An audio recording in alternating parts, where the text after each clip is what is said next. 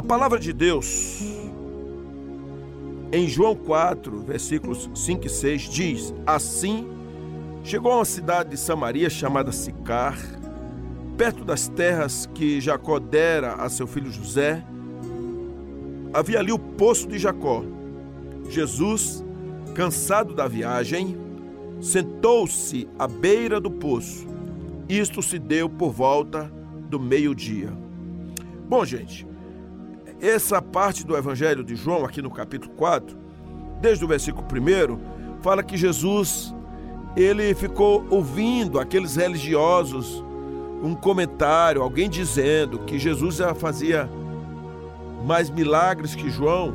Então a Bíblia diz, aqui relata agora, que Jesus decidiu sair, decidiu ir embora. Jesus nunca é, coadunou com essas bajulações, que era uma coisa que uh, os judeus gostavam muito, e muitas e muitas vezes nós temos essa mesma cara de ficar comparando quem faz mais milagres, quem prega melhor, uh, enfim.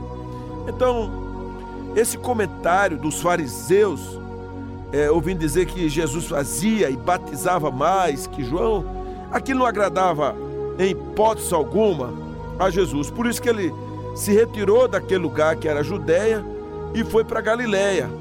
E aí nessa retirada ele tem que passar pela província de Samaria, chegando a um lugar, a essa cidadezinha aqui, a esse povoado Sicar, que era perto das terras que Jacó no passado, cerca de 1500 anos antes, havia é, entregue, era uma herança dada ao seu filho José.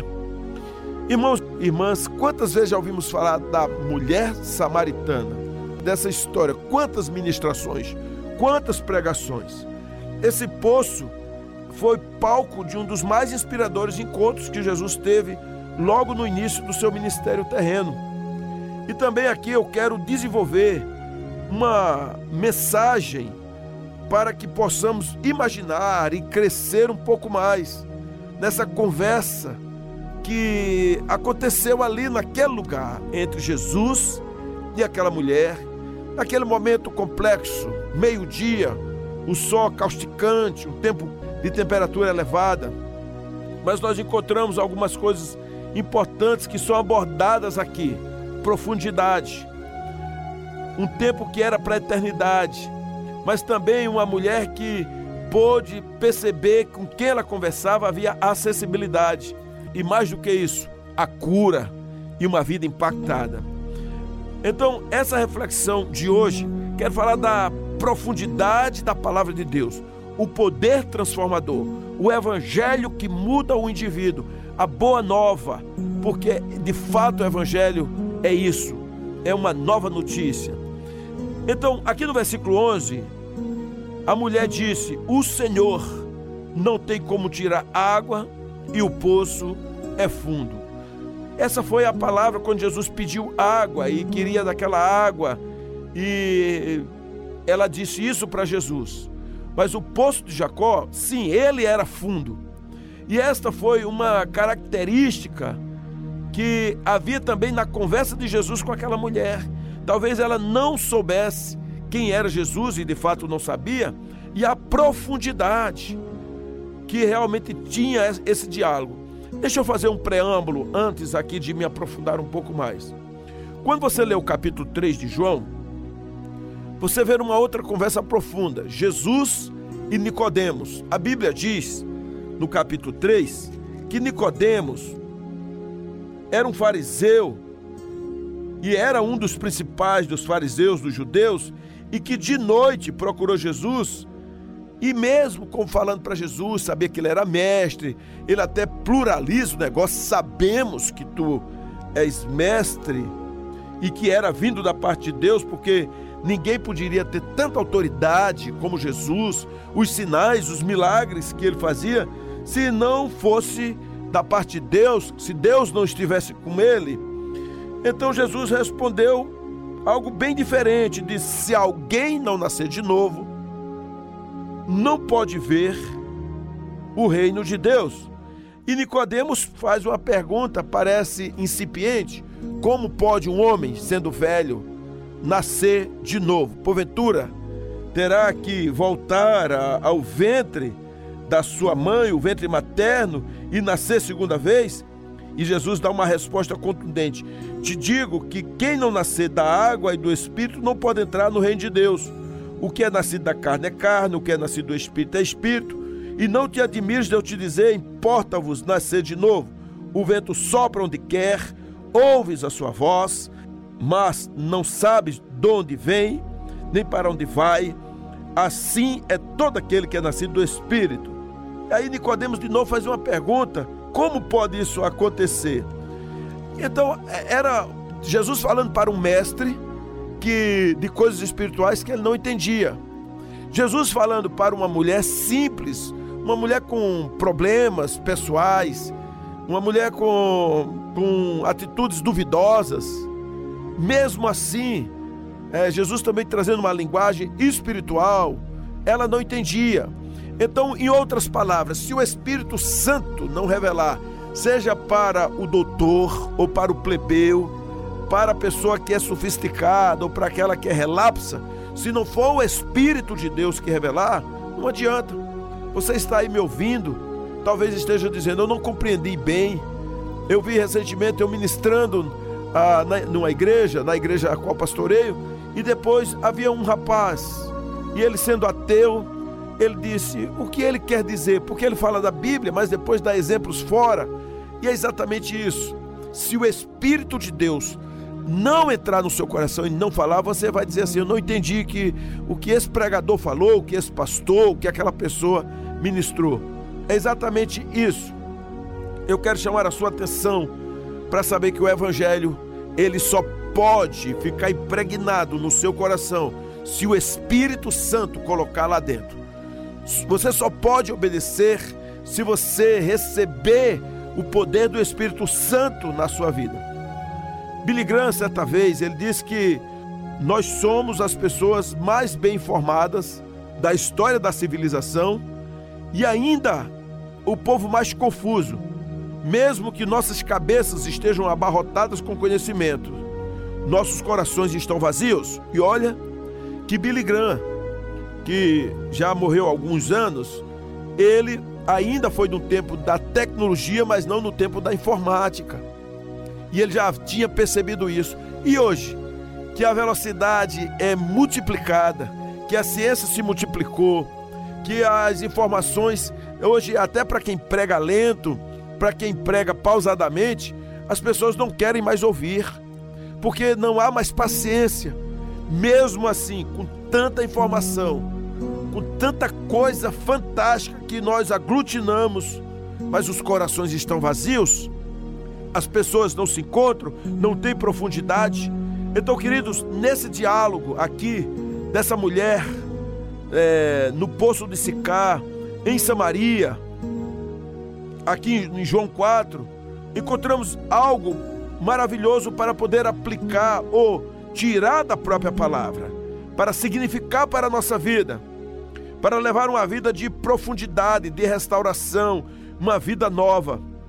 São coisas simples. No versículo 3 e 4 dizem: Quando o Senhor ficou sabendo disso, saiu da Judéia e voltou uma vez mais a Galiléia. Era-lhe necessário passar por Samaria. Era necessário que Jesus passasse por Samaria. Mas antes desse encontro, serve para nós. Porque uma pessoa que tem uma experiência vívida com Jesus, que tem uma relação de comunhão com Deus, uma pessoa que de fato gosta de dedicar tempo em oração, em leitura, participando do culto, cultuando numa igreja, num grupo, precisa acalmar o coração, sair da zona de conflito, sair da zona de bagunça, porque esse evangelho de João ele começa apontando que os fariseus ficaram sabendo que Jesus estava batizando e fazendo mais obras do que João. Veja que o negócio é para confusão, é para saber, para bate-boca, saber quem é quem, quem é importante. Na verdade, o que estava acontecendo aqui é que os religiosos daquele tempo queriam muito mais era brigar, trazer Jesus para o centro da briga. Mas Jesus olha a postura daquele povo e foge e sai. Deixa eu lhe dizer uma coisa: quer crescer espiritualmente? Você quer aprender? Antes de ir para o centro mesmo da situação, arranje um lugar para cultuar. Tenha seu tempo de meditação, tenha o seu tempo diário, tenha o tempo de leitura da palavra, o tempo de ficar a sós, o tempo de conversar com Deus, um tempo em que você possa investir na sua relação espiritual. Ah, meus irmãos, muita gente que agora está indo para o trabalho sequer teve tempo de conversar com Deus. Talvez a conversa dele seja ouvir agora esta mensagem. Ou então, às vezes, bota no YouTube ou numa plataforma digital mas não abra a palavra, não conversa com Deus, não tem uma oração, isso não vai dar certo. Mais cedo ou mais tarde, você, quando estiver diante de uma complexidade, de uma rebordosa, isso não vai dar certo. Então, seja seletivo, se aprofunde para ver uma vida nova, uma vida de qualidade e busque essa relação com o Senhor. Uma outra lição está aqui. A Bíblia diz que veio uma mulher samaritana tirar água. João 4, 7. É você simplesmente imaginar que para ter uma profundidade com o Senhor, você deve valorizar relacionamentos, valorizar outras pessoas. Porque eu estou olhando aqui na perspectiva de Jesus saindo de um lugar e indo se encontrar com aquela mulher. Porque Jesus foi ali, porque havia uma agenda de Deus. Então, em nome de Jesus, você saiu de casa hoje, ou você está agora aí numa reunião, ou já está na sua casa, saiba de uma coisa: crie um ambiente para poder se aprofundar na palavra de Deus. Segundo, valorize as pessoas com as quais você se relaciona. Poderá ser a sua filha, seu filho, seu cônjuge, seu pai, um parente, um amigo, quem são as pessoas que sentam à mesa com você? Quem são as pessoas que sentam no, nas cadeiras, nos bancos da igreja ao seu lado? Quem são as pessoas que estudam com você, que trabalham com você? Então, por favor, oportunize essas pessoas a se expressarem. As pessoas estão tão vazias, mesmo andando dia a dia, trabalhando, ganhando dinheiro ou fazendo dinheiro, negócios, andam tão solitárias sem amigos, sem relacionamentos profundos. Isso se faz necessário aquela mulher que foi até aquele lugar tirar água, era uma mulher solitária. Era uma mulher com a vida desregrada, cinco maridos já ela já tinha tido e agora estava vivendo um relacionamento complexo. Ela era uma mulher confusa, vazia, ela foi tirar água no poço de Jacó, um, um poço profundo, mas a sua alma estava rachada, estava com, complexada, distanciada da palavra de Deus, da presença do Espírito Santo. E é uma pergunta que eu faço a você: você se acha uma pessoa resolvida? Talvez você esteja tão bem aos olhos de muitos, mas dentro de você há um grito, há realmente uma alma rachada, uma cisterna rota, há uma dor, um grito, um vazio, há um, uma sequidão, um deserto, como se fosse uma terra perdida, inóspita. E esse é o tempo. Eu queria que você olhasse agora, se permitisse ser valorizada, pudesse rever conceitos, valores, relacionamentos e parasse de fugir, parasse de ter medo da própria sombra e pudesse olhar para o Senhor e invocar o nome dele e saber que o Senhor é maravilhoso, ele é o grande amigo, o grande companheiro, ele é o amigo de todas as horas. Jesus usou de uma sensibilidade incrível para atrair aquela mulher para um amor incondicional. Não era mais o amor de um homem por uma mulher, não era um olhar sexual. Até uma certa feita, ouvi um pregador dizer isso que Jesus estava ali intencionalmente de se relacionar sexualmente com aquela mulher. É um absurdo, uma bobagem, um, uma falácia, um engano. Jesus, ele, a Bíblia diz que ele nunca pecou, nunca pecou. mesmo tendo sido tentado. Mas havia um propósito. O propósito de Jesus não veio, não foi para casar, mesmo ele sendo o homem perfeito. O propósito de Jesus não foi se relacionar com mulheres. Jesus ele tinha uma relação de intimidade e profundidade com o Pai, mas mais do que isso, ele tinha um propósito urgente a cumprir, que era dar a vida por mim e por você na cruz do Calvário. A vida de todo mundo não tem que se casar, nem todo mundo tem que ter relação sexual. Muita gente vive uma vida celibatária e vive feliz intensamente. Há solteiros felicíssimos.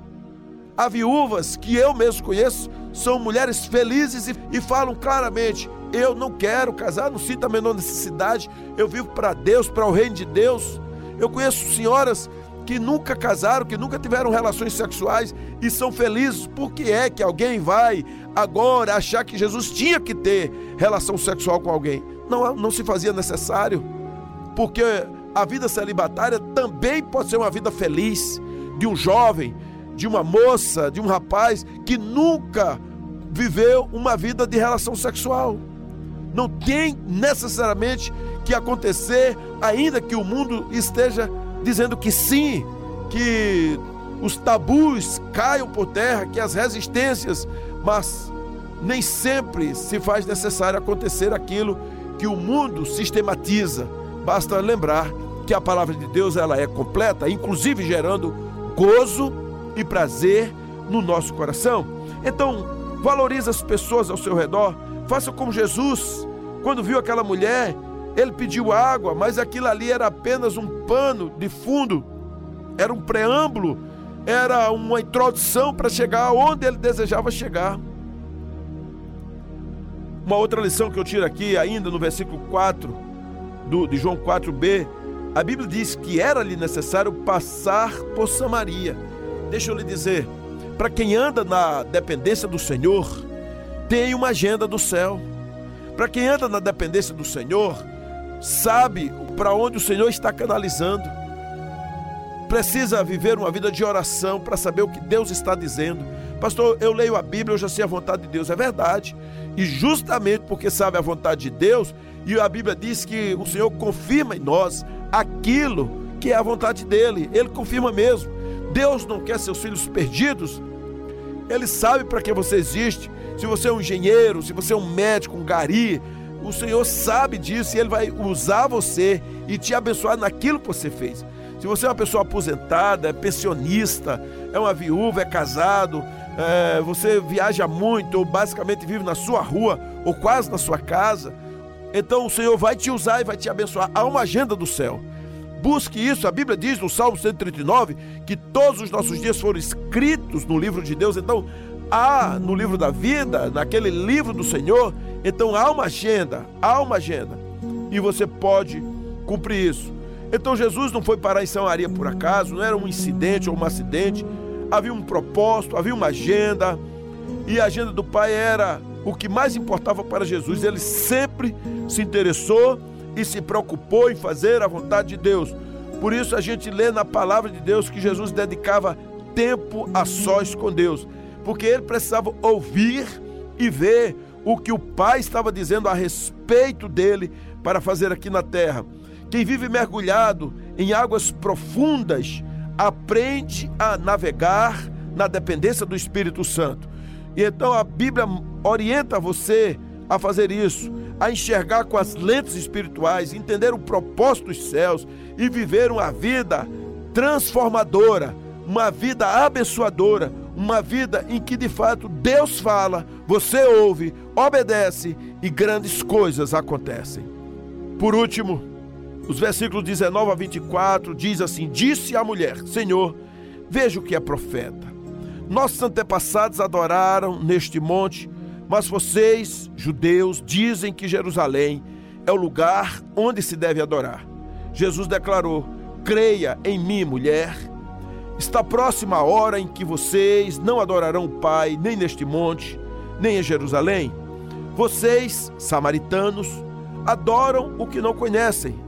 Nós adoramos o que conhecemos, pois a salvação vem dos judeus. No entanto, está chegando a hora, e de fato já chegou, em que os verdadeiros adoradores adorarão o Pai em espírito e em verdade. São estes os adoradores que o Pai procura. Deus é espírito e é necessário que os seus adoradores o adorem em espírito e em verdade. Que coisa maravilhosa! Você é feito para ser um adorador do Senhor. Um homem, uma mulher que, sendo filho amado, serve a esse Deus. Mas há aqui uma premissa, quando eu leio esses versículos 19 a 24: uma rendição completa, cabal, diante de Deus. Porque aqui, queridos, Jesus está falando ao coração desta mulher para tirar ela daquela vida religiosa, nós samaritanos, vocês judeus, não é assim que a gente se comporta durante toda a vida. Ah, eu presbiteriano, eu assembleiano, eu batista, essas coisas parecem que elas vão, é, e de fato acontece, gerando guetos, mas não é isso. O Senhor quer arrancar a mim e a você de qualquer campo religioso e agora levá-los ao centro da adoração. Os genuínos adoradores adorarão o Pai em espírito e em verdade. Então nós precisamos rever muitas vezes os conceitos, a tradição, os dogmas, as preferências, os estilos. Às vezes você não consegue se concentrar porque entrou naquela igreja e ali tinha alguma coisa diferente, uma, uma parede de uma cor diferente, tinha uma luzinha acesa, tinha um som em outros decibéis e você já não se concentra porque você imediatamente compara, é diferente da minha. O que é que o Senhor está querendo? Está querendo profundidade no meu e no seu coração, entrega total, relacionamento de intimidade, vivendo uma vida totalmente aos pés do Senhor. Nós somos chamados para isso, uma rendição em louvor, em adoração uma rendição em que o nome do Senhor é exaltado e que nós venhamos fazer discípulos, pregar a palavra a tempo e a fora de tempo e não andar milindrados, mas andar vivendo dentro de uma agenda do céu, andar com propósito, ser guiado pelo Espírito Santo, valorizar pessoas sem acepção delas e poder pregar a palavra. Pregue a palavra, faça discípulo, deixe que o Espírito Santo cuidará, ele mesmo se encarregará de abrir os corações a quem de fato o Senhor decidiu fazer isso. O encontro dessa mulher samaritana com Jesus é uma tremenda lição para nós, porque mostra a profundidade das boas novas, a profundidade do Evangelho, de um relacionamento perfeito com o Deus vivo e eterno, do Deus que nos arranca dos conflitos, do Senhor que valoriza as pessoas, do Senhor que mostra a vontade dele. Por isso que a gente ora: venha o teu reino, seja feita a tua vontade, para uma rendição completa em Jesus. Viva hoje diferente, viva uma vida vitoriosa. Pare de procrastinar, de olhar o passado, de culpar as pessoas pela miséria, pela desgraça. Saia do meio da confusão, da bagaceira, da bagunça, do som, daquilo que está roubando a sua paz e agora vá ao lugar que o Senhor quer falar contigo. Vá ao lugar de entrega, de profundidade, de oração, e o nome do Senhor não somente será exaltado, como você viverá feliz, macariós, bem-aventurado. Você será uma pessoa transformada, você é uma pessoa, será uma pessoa agraciada e ouvirá a voz do Senhor dizendo: Filho amado, filho bendito, entra no gozo do teu Senhor. É hora do banquete, é hora de adorar ao Senhor é hora de se curar, é hora de exaltar a Ele, é hora de ter um dia maravilhoso, retumbante, espetacular, um dia incrível. Louvado seja o nome do Senhor na sua vida. Viva a profundidade da palavra, hoje e sempre. Amém.